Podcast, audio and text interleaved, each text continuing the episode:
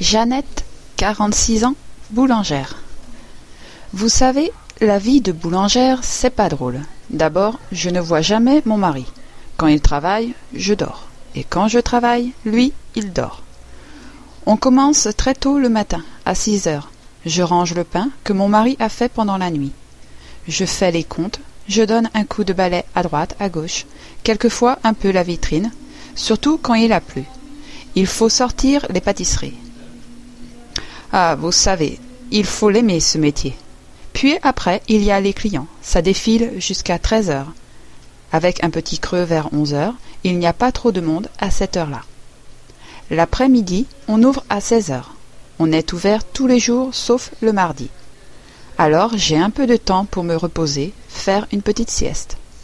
Heureusement, car c'est fatigant. On ferme à dix-neuf heures, mais il faut ranger. Heureusement, on habite au-dessus de la boutique, ce n'est pas loin. Je fais un dîner et je regarde un peu la télévision, ou je lis un magazine. Mon mari se lève à onze heures du soir, et moi je vais me coucher.